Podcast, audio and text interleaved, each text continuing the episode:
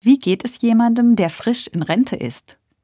Auf einer Geburtstagsfeier habe ich Annette getroffen. Sie hat immer viel gearbeitet. Annette hat ihren Job geliebt und jetzt frage ich sie, wie geht es dir im Ruhestand?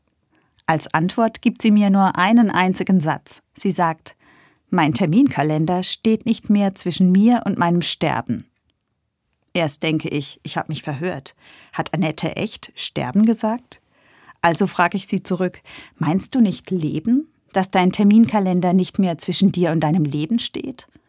Ja, das würde auch passen, meint Annette. Aber das mit dem Sterben, das stimmt auch. Und dann erzählt sie, dass sie die Tage jetzt im Ruhestand ganz bewusst einfach auf sich zukommen lässt eben ohne ständige Termine. Und sie sagt, dass das wirklich schwierig ist. Klar, dass ich jetzt auch über mich und meinen Terminkalender nachdenke.